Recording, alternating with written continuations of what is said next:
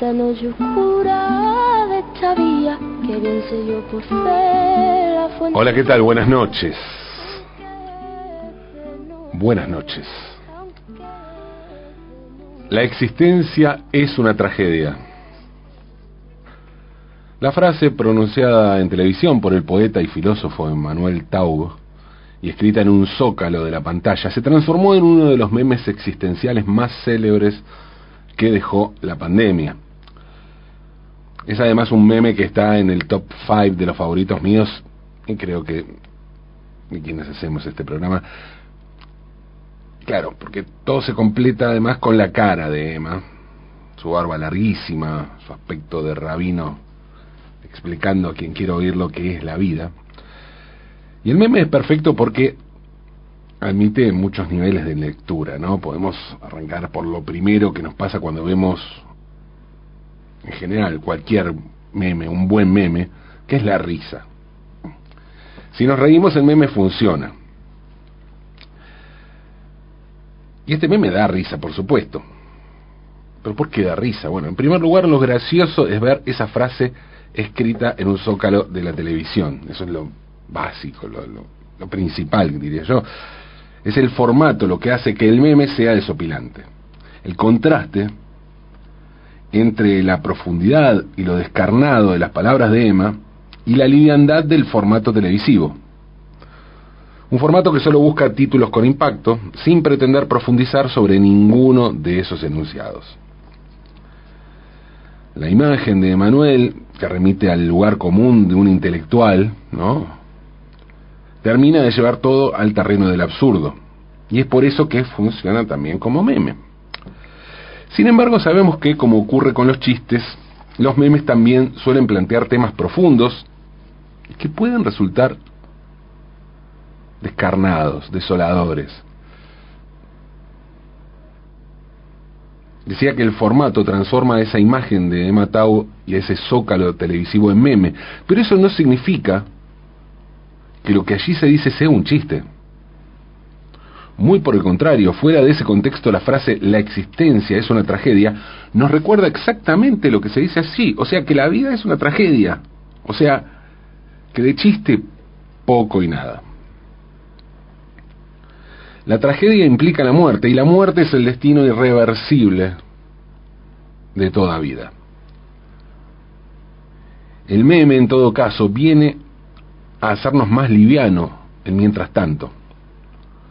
Mientras tanto en el que podemos divertirnos y pasarla bien, pero el meme también sirve para recordarnos que la tragedia está allí, esperándonos siempre con los brazos abiertos. Podemos divertirnos y pensar que la existencia no es una tragedia, pero la existencia sí es una tragedia. Y basta que, ocurre una, que ocurra una tragedia real para que el meme deja, deje de tener gracia y se vuelva literal en lugar de irónico.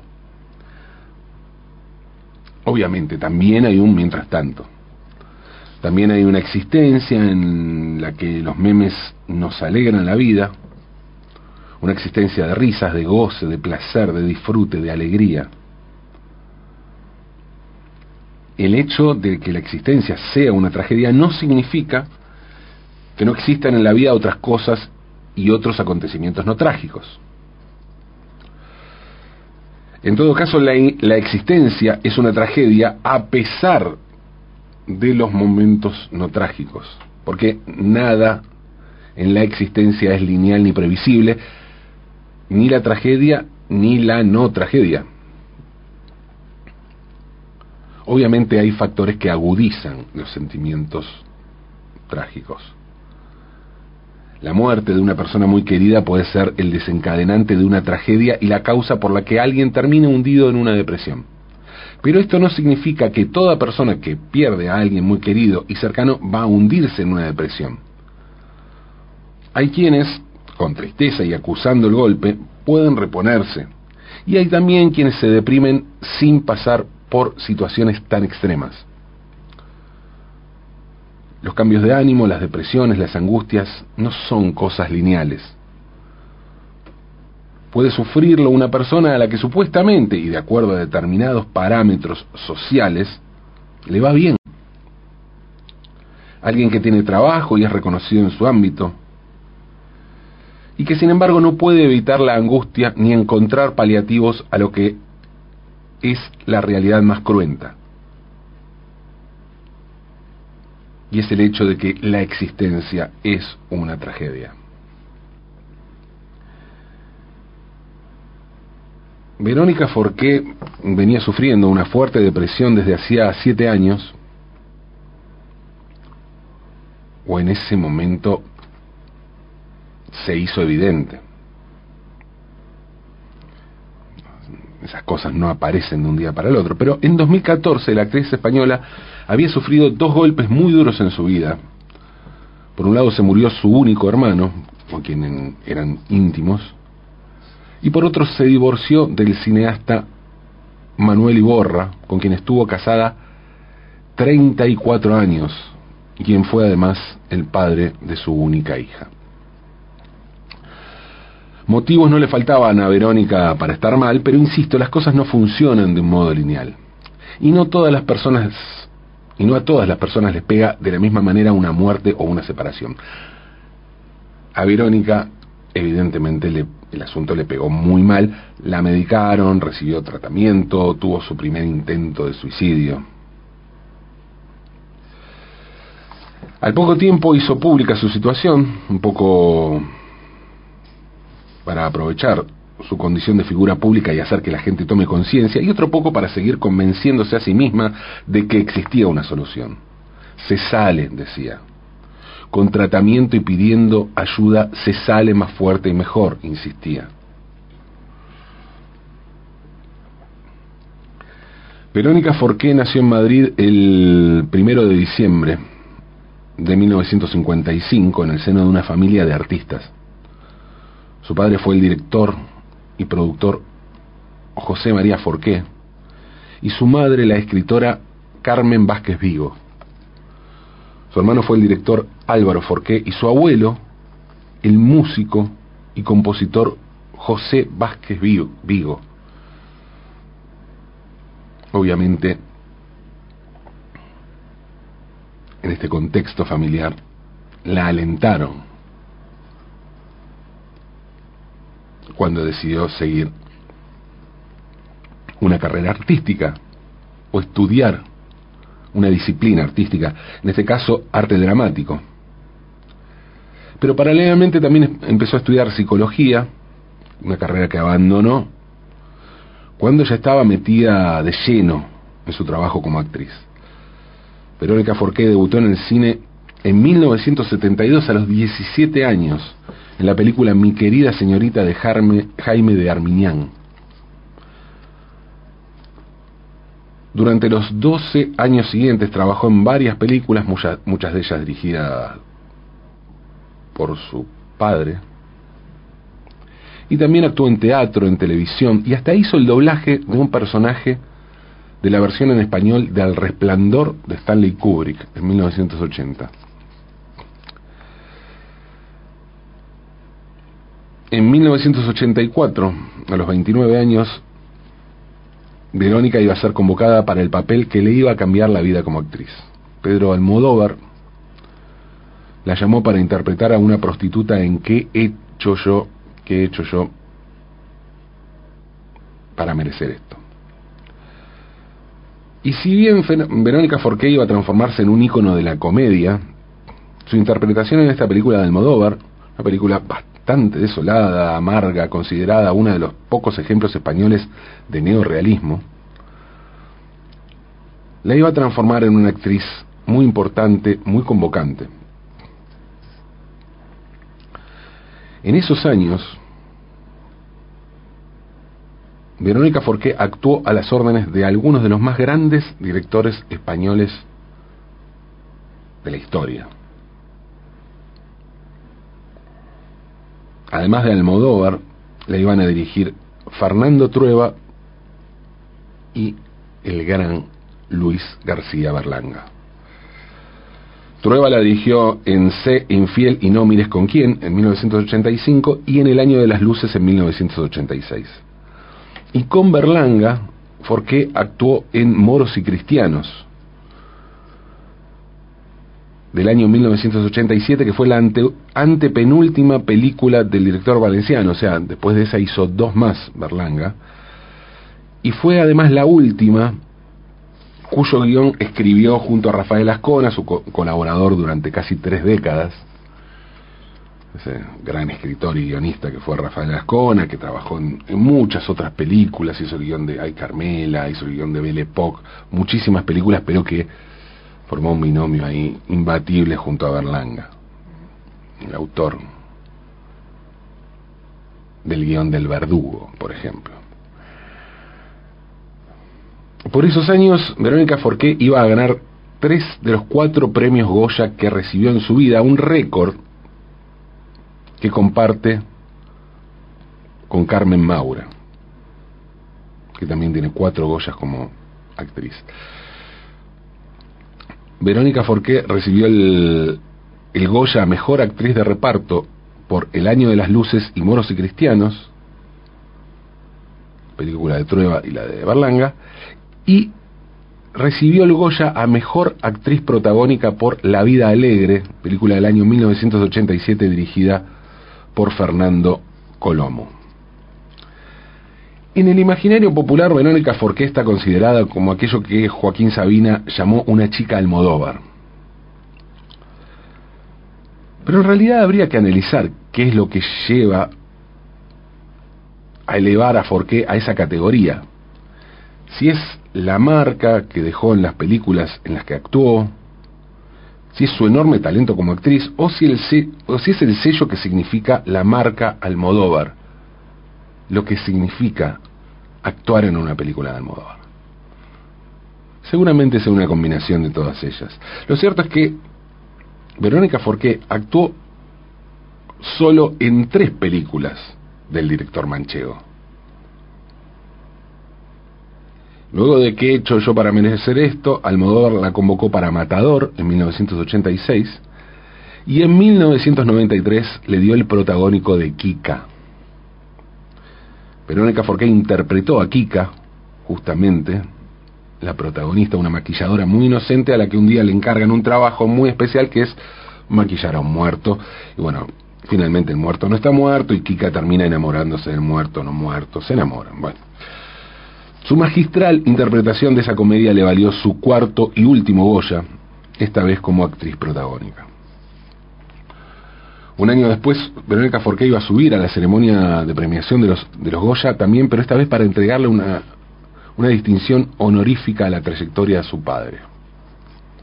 Un momento muy, muy emotivo. En los años siguientes, Verónica Forqué siguió actuando en cine, en televisión, en teatro, también debutó como directora de teatro, montó tres obras como directora. Y en teatro fue consagratorio su protagónico en Ainar Carmela, Ay Carmela, la obra de José Sánchez Sinisterra, que se estrenó en 1987 y fue un éxito total de taquilla. La obra fue llevada luego al cine por Carlos Saura, pero en la película el papel protagónico fue para Carmen Maura, que ganó un Goya por esa actuación justamente. Verónica Forqué fue protagonista de la mayoría de las películas que dirigió su ex marido hasta que la depresión que sufrió en, en 2014 la alejó de la pantalla, de los escenarios, o sea, de lo que había sido su vida, y aunque apareció en algunas películas ya nunca volvió a ser la misma. Claro que también, también habría que hacerse una pregunta, ¿no? volvió a ser la misma. ¿Qué significaba para Verónica Forqué ser la misma? Sí, por un lado están sus grandes actuaciones, sus trabajos consagratorios, su sonrisa imbatible, sus pelos rojos de fuego, pero el lado B de todo aquello, según contó después, era bastante oscuro, era bastante denso. En una entrevista en 2020 contó lo siguiente sobre la relación que tuvo con su ex marido. Dijo, yo he sido una mujer sometida sin saberlo.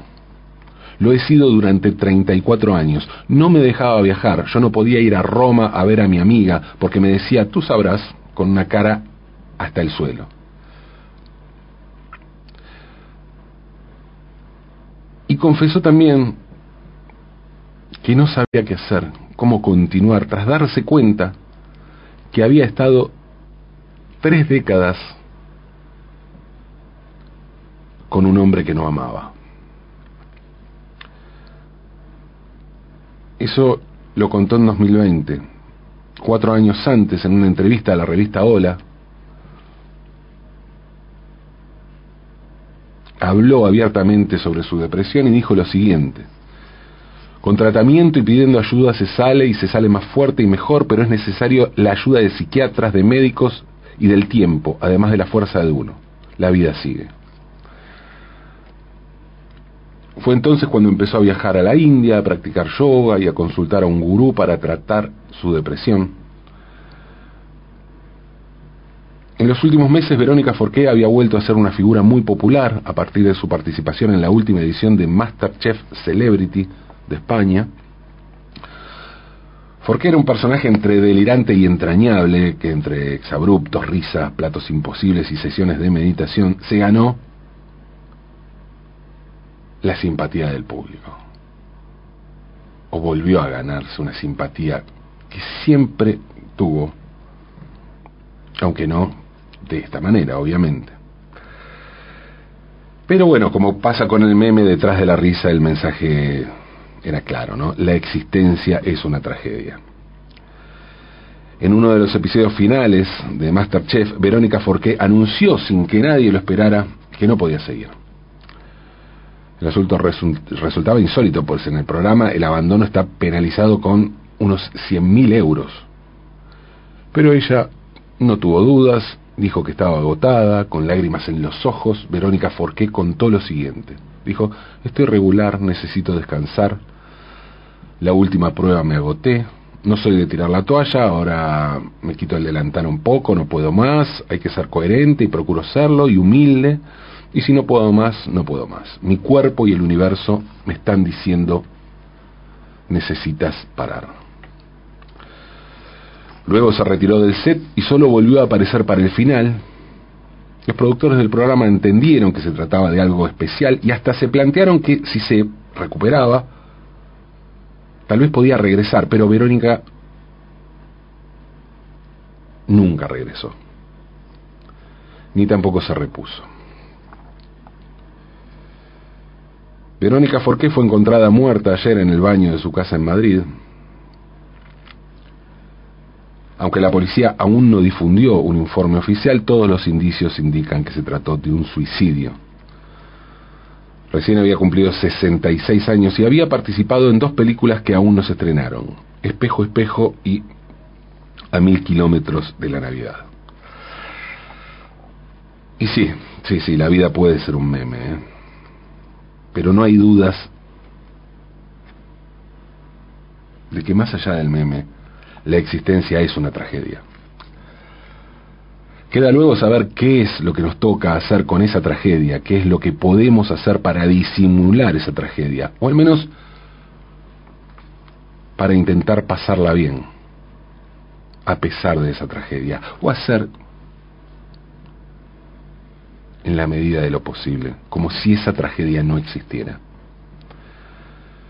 Podemos reírnos, podemos divertirnos, podemos hacer lo que nos salga, pero no siempre se puede. Y eso no depende ni siquiera del reconocimiento, de los premios, o de tener un trabajo que se supone nos hace felices. Porque a veces las cosas no alcanzan, ni con todo eso las cosas llegan a alcanzar. No, las cosas no alcanzan con todo eso y no, a veces nada alcanza para borrar la tragedia, ni siquiera la risa infinita y antitrágica de Verónica Forqué, esa que parecía vencerlo todo en esta vida. Todo, inclusive esta existencia trágica. Duele, sí, claro que duele. Pero allí está su sonrisa, sus personajes, su talento, la magia de Verónica Forqué, que inmersa en su existencia trágica, nos sigue iluminando un mundo donde a pesar de todo, la sonrisa es posible. Hasta siempre, Verónica. Y gracias por esa sonrisa. Gracias, gracias. aunque es de noche.